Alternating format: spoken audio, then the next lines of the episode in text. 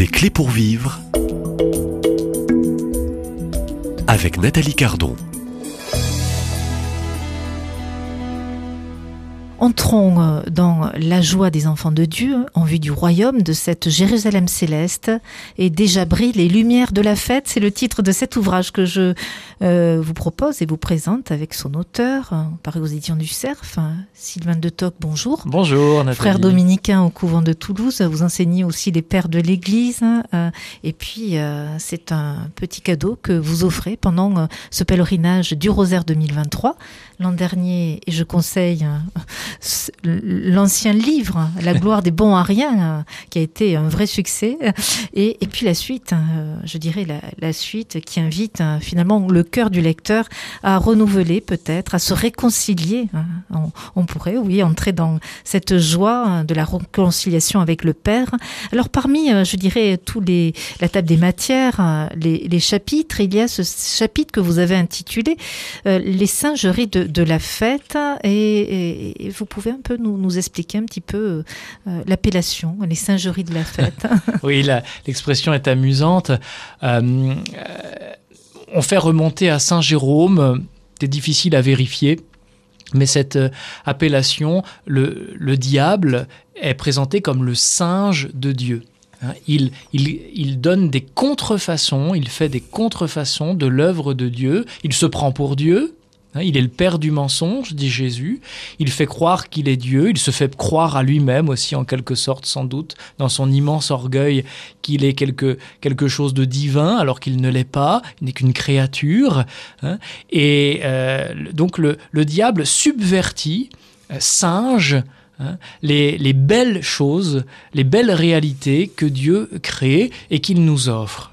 Ça, c'est une grande clé de la vie spirituelle. Il faut savoir que le singe de Dieu, qu'est le diable, ne singe que des réalités qui en valent la peine. Il ne s'intéresse pas à ce qui n'a pas de portée pour nous, nous conduire hors du, du chemin du salut. Alors il s'est beaucoup intéressé à la fête. Eh bien justement, si le diable euh, infeste en quelque sorte, les plaisirs de la fête, parce que j'ai bien conscience quand même que l'imaginaire de la fête, euh, c'est plus la salsa du démon euh, que, euh, les, réalités du royaume. Mais justement, dites-vous bien que le démon ne, ne danse pas la salsa du démon, c'est plutôt un premier de la classe sinistre, d'un pur intello, Hein, qui méprise profondément notre statut terrestre euh, de, créature corporelle, euh, engagée dans la matière de ce monde qui est une réalité magnifique et que Dieu vient saisir d'ailleurs dans l'incarnation et la résurrection. Donc vous voyez, le démon en fait nous trompe même sur, sur ce qu'il est lui. Hein.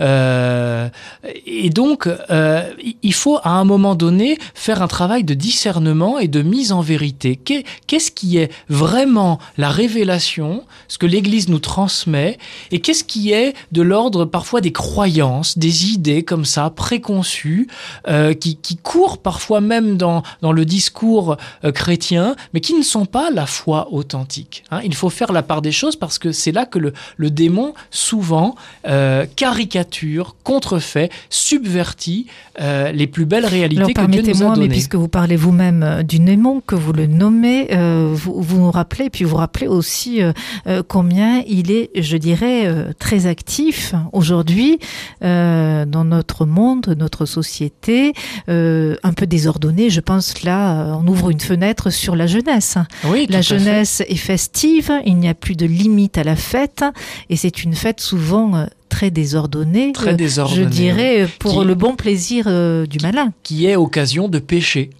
Hein. et donc, très rapidement, on va faire le raisonnement. Et d'égarement. Et d'égarement. Et on va faire le raisonnement suivant. Bon, bah, la fête conduit au péché, donc, euh, euh, gare à la fête. Supprimons la fête. Mais si on supprime la fête, alors on étrangle la parole de Dieu dans la Bible, dans la liturgie de l'Église, et on se, on se prive d'une quantité astronomique de, de versets qu'on utilise tous les jours.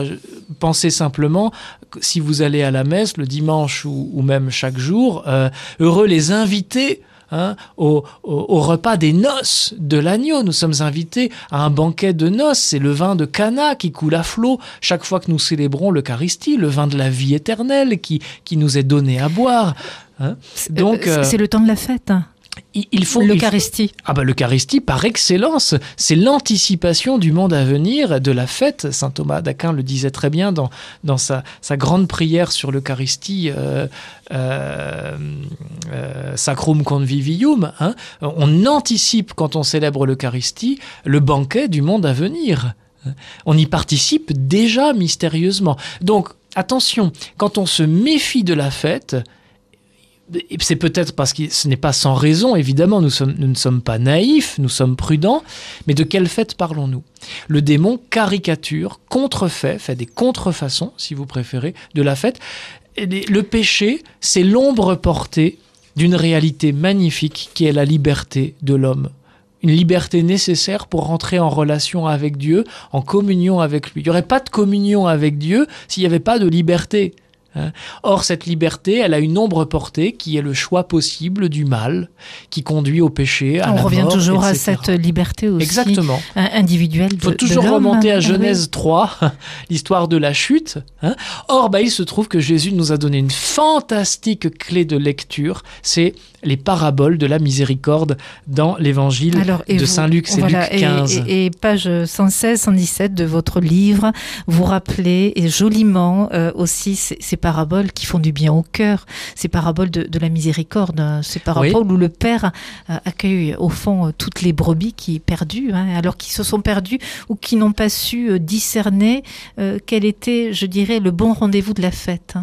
Alors vous les appelez les, les paraboles de la miséricorde, on les connaît classiquement sous ce nom, vous avez raison. On pourrait les appeler les paraboles de la fête, parce que chacune s'achève par une petite fête ou une grande fête même. Hein. La parabole de, la brebis perdue, ben, le berger, une fois qu'il a retrouvé sa brebis, il est tellement heureux, sa joie, elle, est tellement débordante qu'il invite les voisins, les amis, et on fait la fête. Hein. la parabole de la, la, drachme, cette pièce de monnaie perdue. Hein. la, maîtresse de maison, elle, est très très embêtée, elle, elle, range sa maison, elle retrouve enfin cette pièce, mais elle est tellement heureuse, sa joie déborde, elle invite ses copines, ses voisines, et elle fait une petite fête. Et évidemment, la troisième de ces paraboles, la plus connue, qu'on appelle le fils prodigue, ben quand le père a retrouvé son fils qui était perdu, il donne un grand banquet, il fait tuer le veau gras et il fait une fête extraordinaire puisque on, apprend qu'à la fin de la parabole, il y a des danses, des chants, euh, euh, qu'on fait un festin. Euh, donc, il ne faut pas avoir peur de la fête. il faut se réconcilier avec la fête, mais parce que la, la fête, c'est une réalité profondément divine que Dieu nous offre et gare aux contrefaçons du démon.